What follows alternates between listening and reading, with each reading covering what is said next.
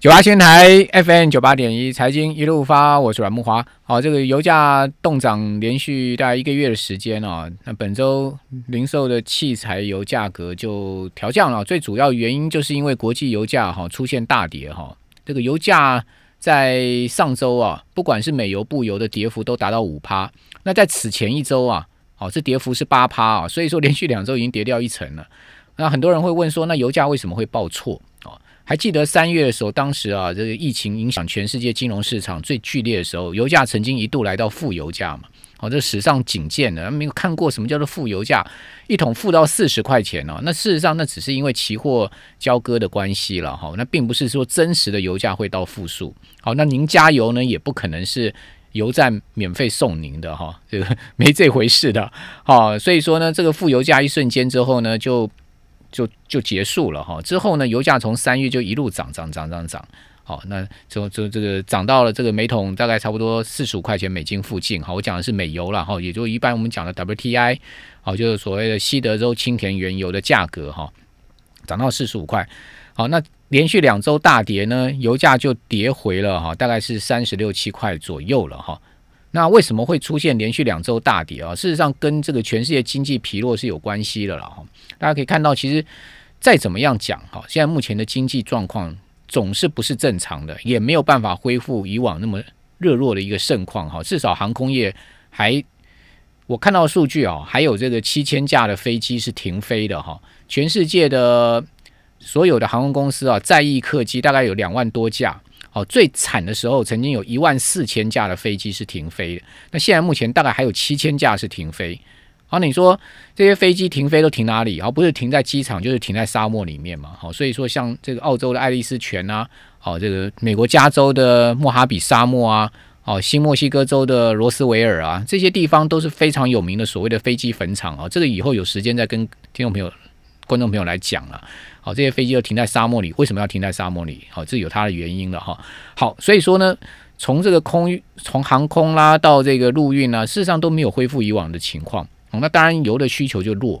好，所以沙特阿拉伯呢，在三月啊，跟俄罗斯联手啊，大砍油价的情况之下呢，再使出这个故技了。好，也就是说这一次呢，是沙特阿拉伯啊单独带头降价，它调降十月份呢对所有地区出口的油价。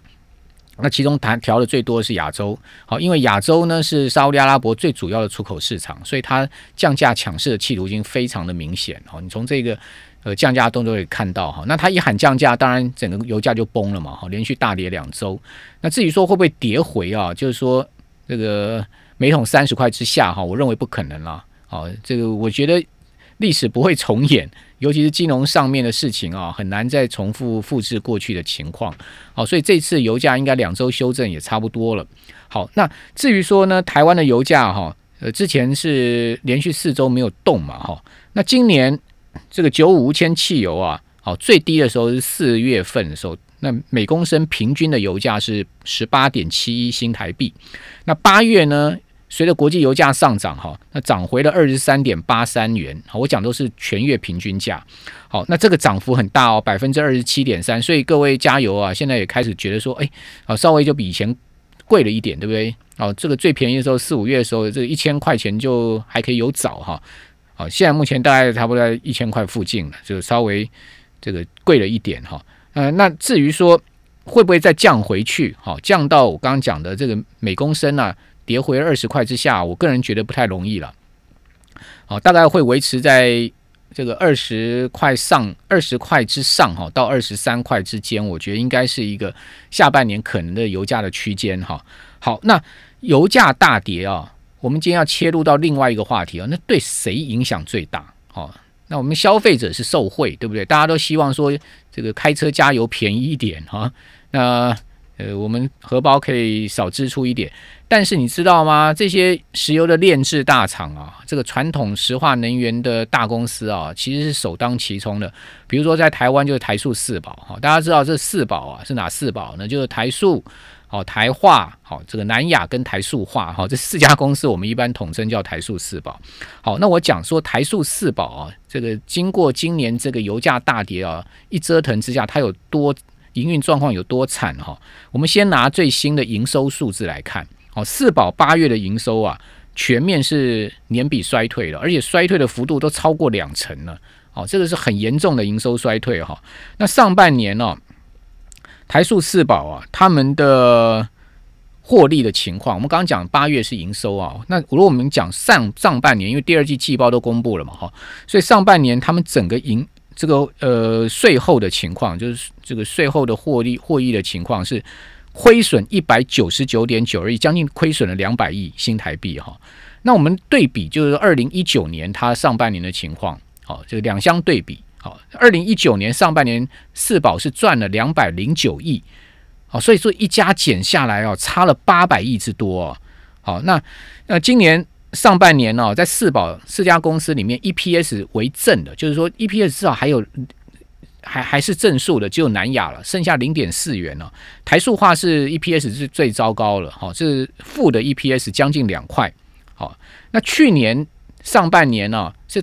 南亚的 EPS 在四宝里面是最低的哦，好，是这一点三八元呢，好，所以说你看这个今年正好是情况颠倒啊，剩下南亚稍微小赚，其他三家都亏，好，那但是呢，呃，去年上半年是南亚在四家里面是最赚最少的，好，那我把去年到底这个四家上半年呢，它 EPS 是多少告诉大家好了，上半年呢，去年上半年台塑 EPS 是二点九一，南亚是一点三八，是最少哦。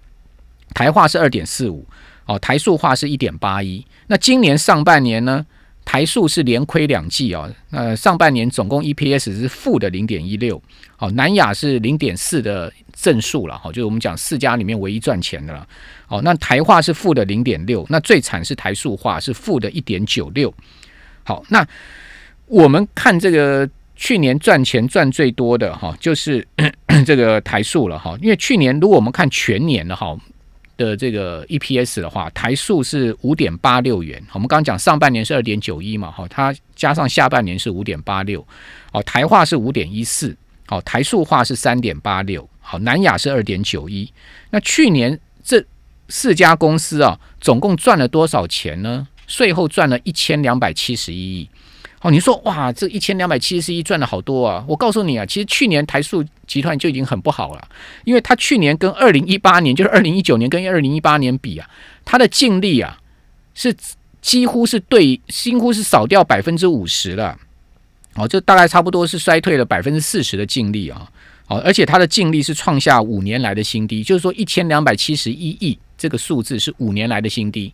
哦，你就知道说，其实去年就已经不好了，今年更惨。而且惨到惨到爆了，好，四家公司里面 只这样上班，只要台南亚还能赚零点四元，其他都亏了哈。好，那呃，去年整个营收的情况其实也不好，好，这个台塑四宝，好，如果以台塑来讲，去年它的营业营收哈是三千呃是两千零七十八亿，好，这个比二零一八年衰退了九点八趴。好，那台化是衰退两成哦，百分之二十点五的营收衰退，去年整年。那台塑化是衰退了百分之十五点八，那南亚是衰退了百分之十六。那这个听呃观众朋友会问说，那今年台塑居然不好，受到疫情、受到全世界经济大幅崩跌的影响哦，那自然没话说。那去年为什么会是这样子呢？去年其实受到美中贸易战的影响了。好，这个美国猛打这个中国大陆，那大家都知道，其实中国大陆是台塑。四宝啊，他们这个出口主要的市场之一。好，比如，比如我们这样讲好了，这个整个台塑集团呢，二零一八年呢，它的营收是二点四兆，哦，那是创下四年新高。所以，二零一八年是一个 very good year for 这个台塑集团呢。哦，因为营收创四年新高，然后盈利呢也相当的不错。好。那当年呢，中中国大陆呢占整个台塑集团的营收大概是百分之十二点三，哦，一成多是三千多亿的市场哦，哦，那美国甚至比美国还大哦，美国也只有两千亿，好，所以中国大陆是这个台塑集团可以讲说最主要的一个市场。那那二零一九年整个贸易战一打下去之后啊，哇，这个这块市场就受到非常大影响，再加上大陆现在整个石化业哈，这个大量的产出啊。哦，就排挤到这个台塑集团的出口，好，就变成是这样状况。好，所以你回头来看哦，台塑的这个 EPS 换算它的股利啊，那我真的要为这些存股的人担心啦。哈，你你是不是还能长期存台塑集团呢？